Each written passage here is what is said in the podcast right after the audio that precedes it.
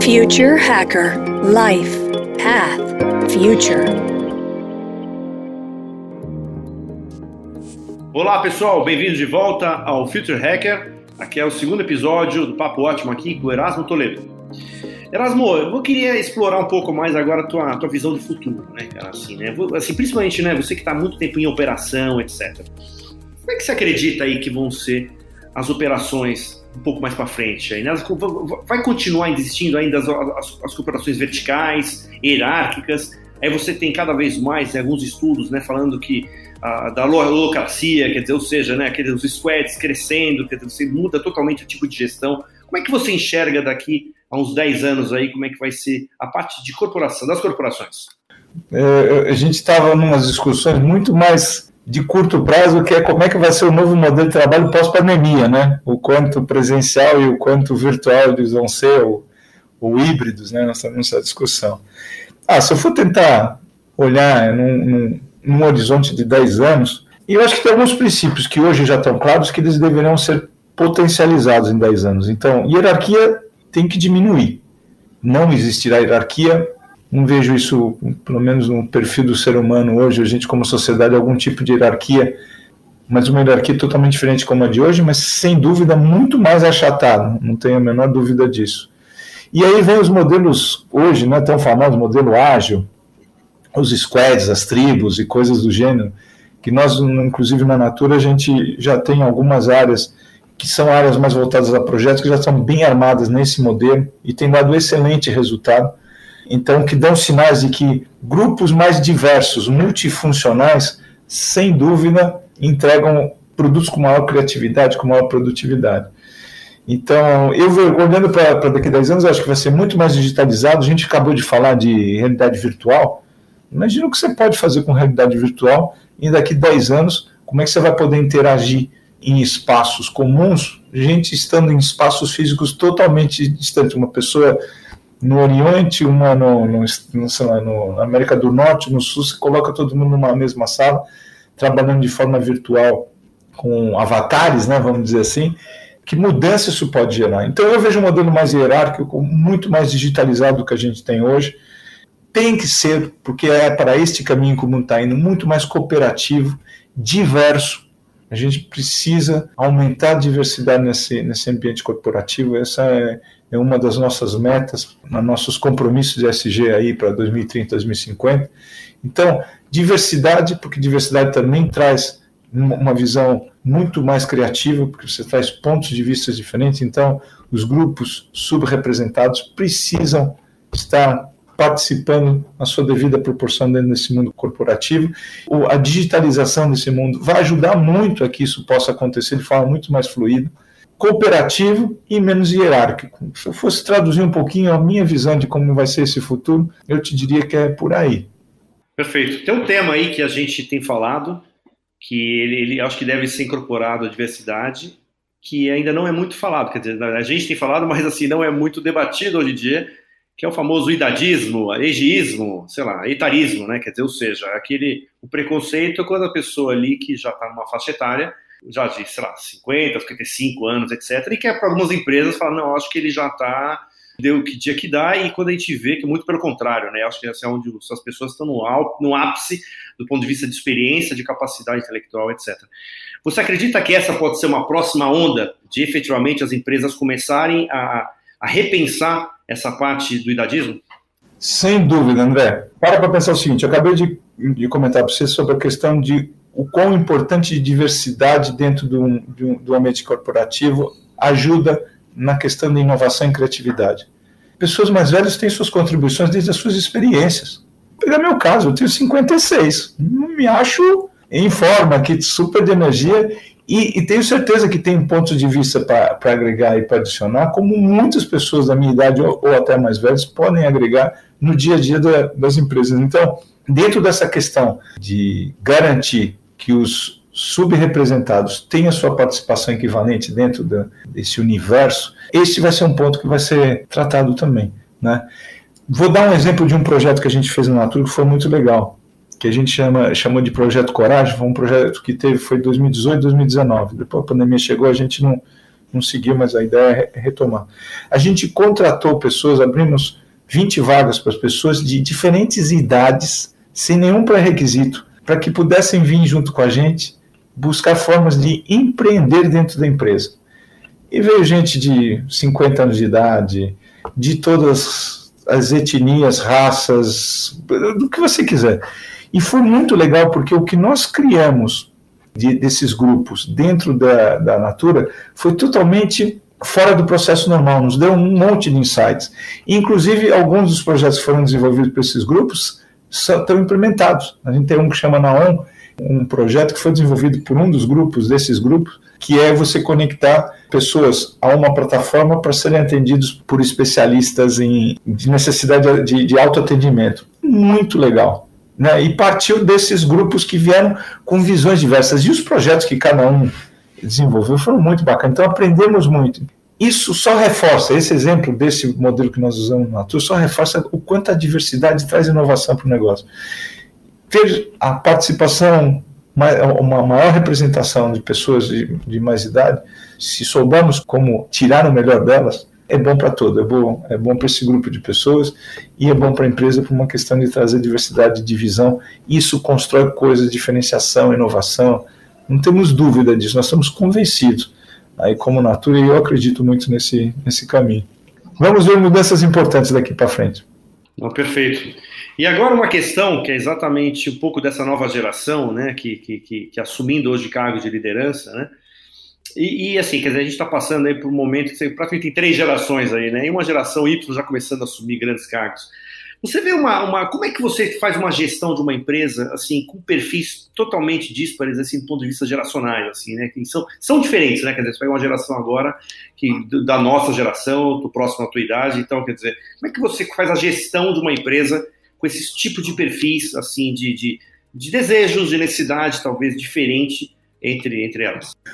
Olha, André, quando você trata numa empresa grande, né, que eu te falei, a Natura, a Natura, Natura em América Latina, são 18 mil funcionários. Então, nós temos de todas as faixas de idade, o que você puder imaginar de diferença. E nós estamos falando de gerações, mas tem de geração, de, de estilo de pessoa, de, eh, de grupo que pertence.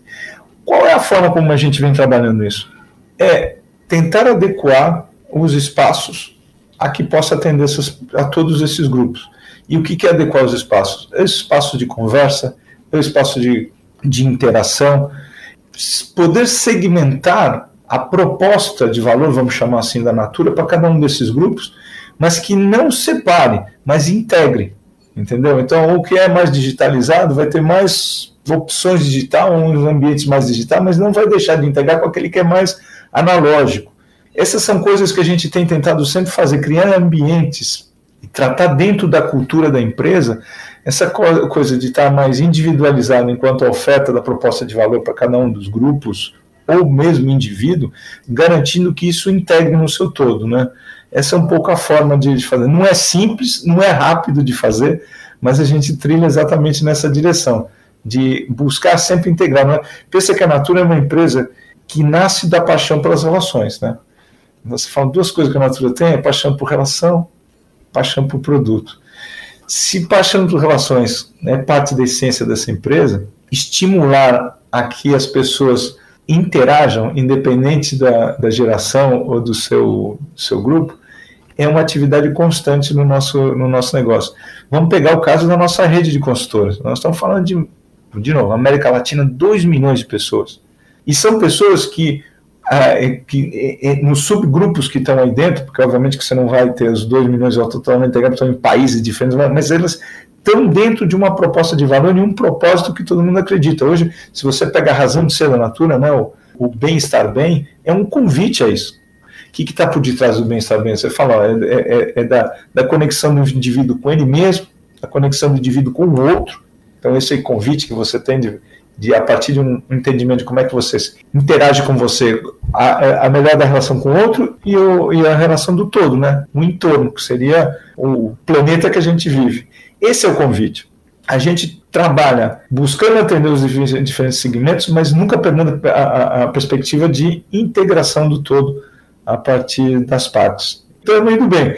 Não é simples, não quero simplificar sempre, é, é, uma, é um exercício de conexão, de interação, de, de, de buscar a forma de você integrar, porque nem sempre as, as peças se encaixam. Você tem que é, vamos dizer, polindo elas para que elas se encaixem e que esse entorno, ou seja, essa conexão do todo, funcione da melhor maneira possível. E é daí que começa a emergir tudo aquilo que a gente tem falando. Há uma criatividade adicional, uma inovação adicional, há uma busca coletiva de resultados diferenciados, e não resultados só financeiros, não, resultados de impacto no, no, no ambiente, no mundo, na sociedade, de uma forma geral. Perfeito. Erasmo, deixa eu fazer uma questão, assim, né? Vocês, não precisa nem falar, né? A Natura sempre teve esse, né? Sempre está na frente, na vanguarda, né? Muita visão, etc.